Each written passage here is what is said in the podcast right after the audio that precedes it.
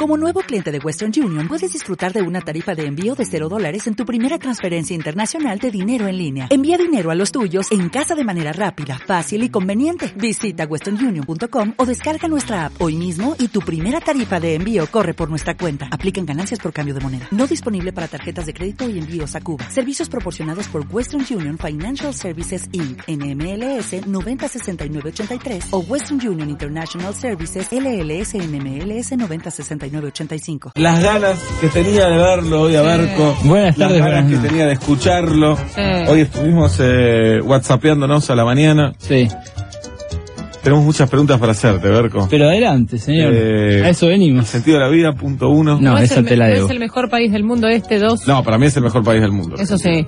El otro día estábamos en una Ponele. quinta comiendo carne caliente, le dijo Sí. un amigo. Ajá. Carne caliente, arriba de la parrilla, con cuarenta y pico de grados. Y eso es el mejor país del mundo. No hay ningún drama. Y Después eso mate. Ujú. ¿Por El mejor país del mundo, Mejor por país eso. del mundo. Eh, ¿Por dónde arrancamos, Berco? No sé, vos te- Arrancamos por los cortes de luz. Arranquemos por ahí, sí, qué sé yo. Parece que es lo, lo más eh, irritante de estas horas, porque la verdad que, a ver, el calor en verano es algo que suele ocurrir. Es cierto que el calentamiento global hace que sean más extremos los eventos extremos, pero también es algo previsible que cerca de esta época haya estas temperaturas. Y lo que es más previsible todavía es que la gente prenda el aire acondicionado. Claro. Sobre todo cuando se lo compró masivamente en cuotas eh, en los últimos años eh, y cuando eh, en los últimos años eh, se vendieron, eh, escucha esto, se vendieron 10 millones de equipos de aire acondicionado en la década kirchnerista. 10 Eh, millones. Claro, uno cada cuatro argentos. Eh, y es cierto que no es esa eh, la, la- la causa de los cortes de luz, ahora vamos a ir a la causa de los cortes de luz, pero si vos ves que se vendían en eh, el año 2003 200.000 eh, equipos de aire acondicionado, que en 2005 ya se vendían 750.000, que en 2007 se vendió un millón y medio, y que a Se partir de están ahí... viniendo, vos te tenés que dar cuenta ahí que se están viniendo. Y hay un ministerio que se llama Ministerio de Planificación Federal e Inversión Pública. Está bien, el título está bueno. Está buenísimo, pero precisamente de eso se trata, planificar, eh, por ejemplo, de saber que los acondicionadores de aire van a consumir energía. Adelantarse. Y sí, y porque eso me parece es lo que más irritó a todo el mundo, tanto las declaraciones de ayer de Julio Devido como las de hoy eh, de Jorge Capitanich, diciendo eso, que el consumo irracional eh, de los usuarios... Medio retando a la sociedad casi. Claro, claro. Pero primero, hoy nos deteníamos en otra cosa, a ver, con la apertura. Hablábamos que en otras situaciones eh, similares, debido había dicho que bajaron la palanca. Sí, Eh, es cierto, esta vez no dijo eso. queremos saber quiénes. Eh, claro. Quedamos con Claro, esa duda. No, en aquel momento él se refería a Luz y Fuerza, al sindicato de Oscar Ah, Lescano, que ah, ok. es un sindicato de los gordos, tradicionalmente Sí. amigo de las empresas y de los gobiernos, y amiguísimo de Debido también durante todo el tiempo, hasta que rompió la CGT y empezó el escarceo del kirchnerismo con los gremios, Eh, pero siempre aliado. En aquel momento, es cierto, eh, directamente se acusó al gremio, ahora se acusa a los usuarios y se pierde de vista que eh, en distribución, que es el, el eslabón que eclosionó en esta semana, eh, y en realidad también la semana pasada, porque en los saqueos, eh, en simultáneo con, con la sublevación de los policías y todo lo que hubo, había habido un temporal que dejó sin luz a mucha gente, y dejó sin luz también por el mismo eslabón de distribución.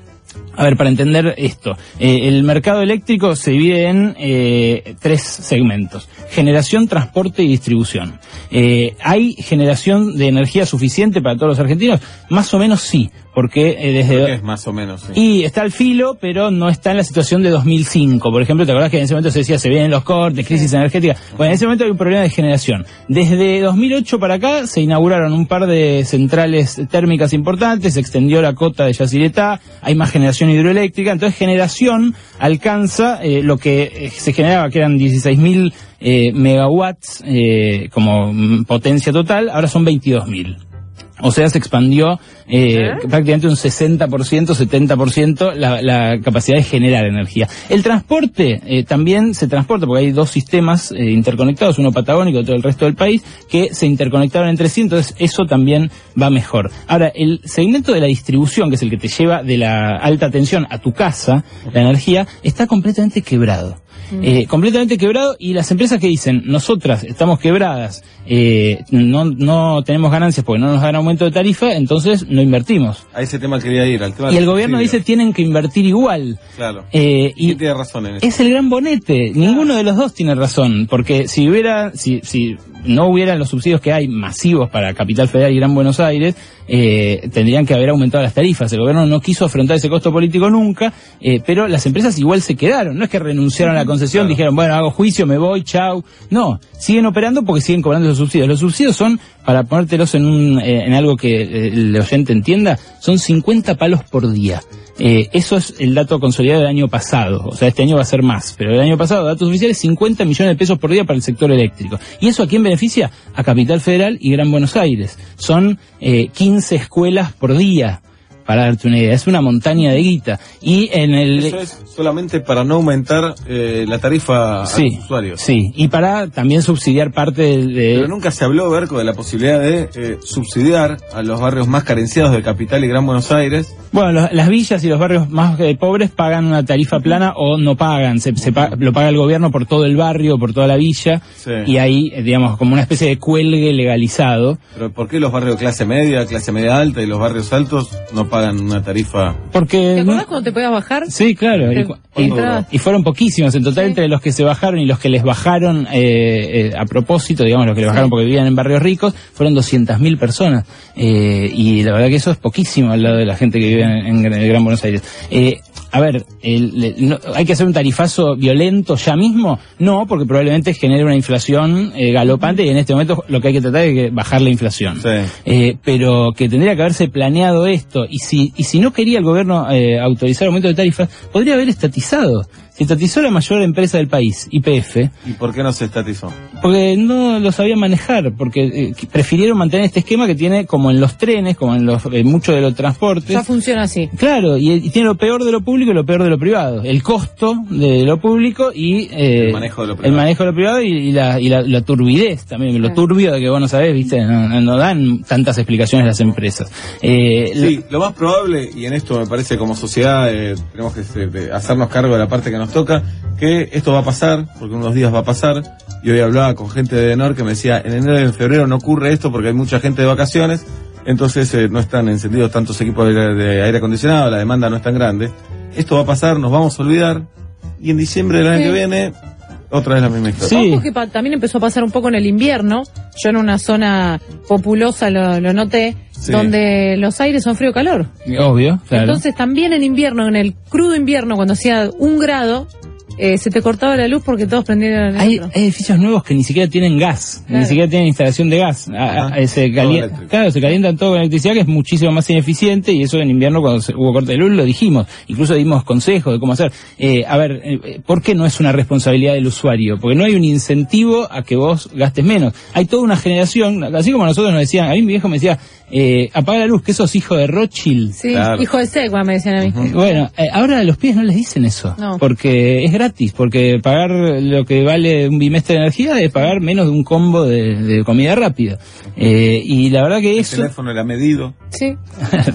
Sí, y ahora, eh, ¿esto pasa en los, pro- eh, los países del primer mundo? Hoy me decían, esto pasa también. No, cuando hay apagones es eh, por picos eh, tremendos también de calor, pero no hay la- el deterioro de la red de distribución. Cuando colapsa, colapsa una red troncal y se quedan tres estados de Estados Unidos sin luz y es un caos terrible, sí, pasa. Pero lo que pasa acá de que dos manzanas se rompen, tres manzanas se rompen por allá, todos los barrios de capital, eh, porque además, ¿cuál- ¿qué es lo que un falla? edificio tiene, el de al lado no, no se explica cuál es el... Porque son los transformadores, las subestaciones, las Sí. cámaras, lo, lo chiquito en lo que dejaron de invertir las empresas eh, los de, cables viejos. de distribución, claro, claro, por eso. Entonces, eh, eh, de vuelta, la- el ahorro energético hay que fomentarlo, hay que fomentarlo con tarifa, o sea, no Claro. te tiene que doler. En España no usan eh, lavarropas de día, por ejemplo, porque gasta mucha electricidad, gasta mucha agua, tienen medidas las dos cosas y a la noche les dicen cuando hay menos consumo eh, energético en otras cosas, usa eso porque es más barato. Bueno, ese tipo de, de cosas hacen que, o por ejemplo, los eh, equipos de aire acondicionado que tienen los edificios esos, eh, de clase media alta o clase alta, podrían tener la obligación de ge- autogenerar parte de la energía, por paneles solares, Claro. que no es eh, ya ridículo hacer eso. Muchos dicen "Eh, el panel solar igual contamina, no, contamina si no lo tirás correctamente, la célula y, y la pila acumuladora que yo, pero la verdad que eh, la matriz energética argentina es súper ineficiente, el Estado no hizo mucho por revertir esa situación y además el, el consumo es súper concentrado. Eh, a ver, no es culpa del- de los acondicionadores de aire, eh, pero el consumo residencial hoy explica el 40% de la demanda eléctrica del país. Y eso en otra época fue bastante menos, fue en 25. Eh, y eso que la industria creció en estos años y que hay más fábricas y todo. Ahora, la demanda residencial eh, en Capital Federal y Gran Buenos Aires está absolutamente descocada y el gobierno no ha hecho nada por revertir eso.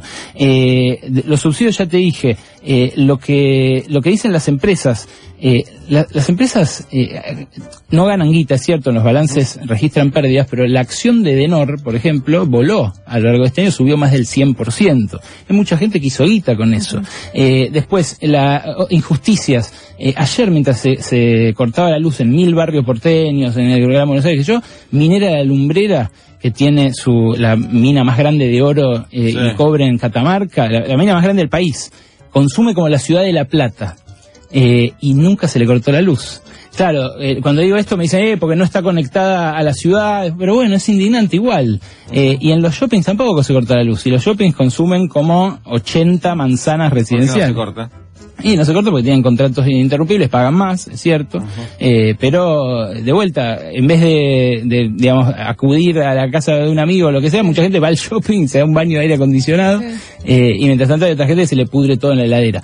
Reclamos, eh, esto es importante, eh, se puede reclamar para los que hayan perdido guita porque hacías, un- hiciste una compra y tenías en la heladera las cosas, se te descongelaron. La que- fiesta que viene. se pueden eh, reclamar hasta 700 pesos por usuario en mercadería. Esto vas, haces el reclamo ante eh, Sure, ¿no? El app, lo que sea, y eh, detallás lo que perdiste y te devuelven eso. ¿No alcanza? No, no alcanza. Pero es una herramienta al alcance del usuario para Claro. intentar Claro. hacer algo. Bien, eh, lo rápido que pasa todo también, ¿no? Sí. Eh, hace una semana estábamos hablando de los saqueos, de la extorsión policial, de la represión en Tucumán. Eh, Lo de Tucumán fue increíble. increíble. Lo de A Tu- los dos días, eh, los hinchas de boca en la 9 de julio. eh, Y, la- y los paralelismos y los paralelismos de ambas cosas, porque mientras había saqueos en Tucumán, estaba Cristina bailando con Moria en los 30 años de la democracia. Que nosotros acá lo dijimos, no, no hacía falta suspender, no- no- por ahí no había que suspender el acto, porque era una extorsión policial. más.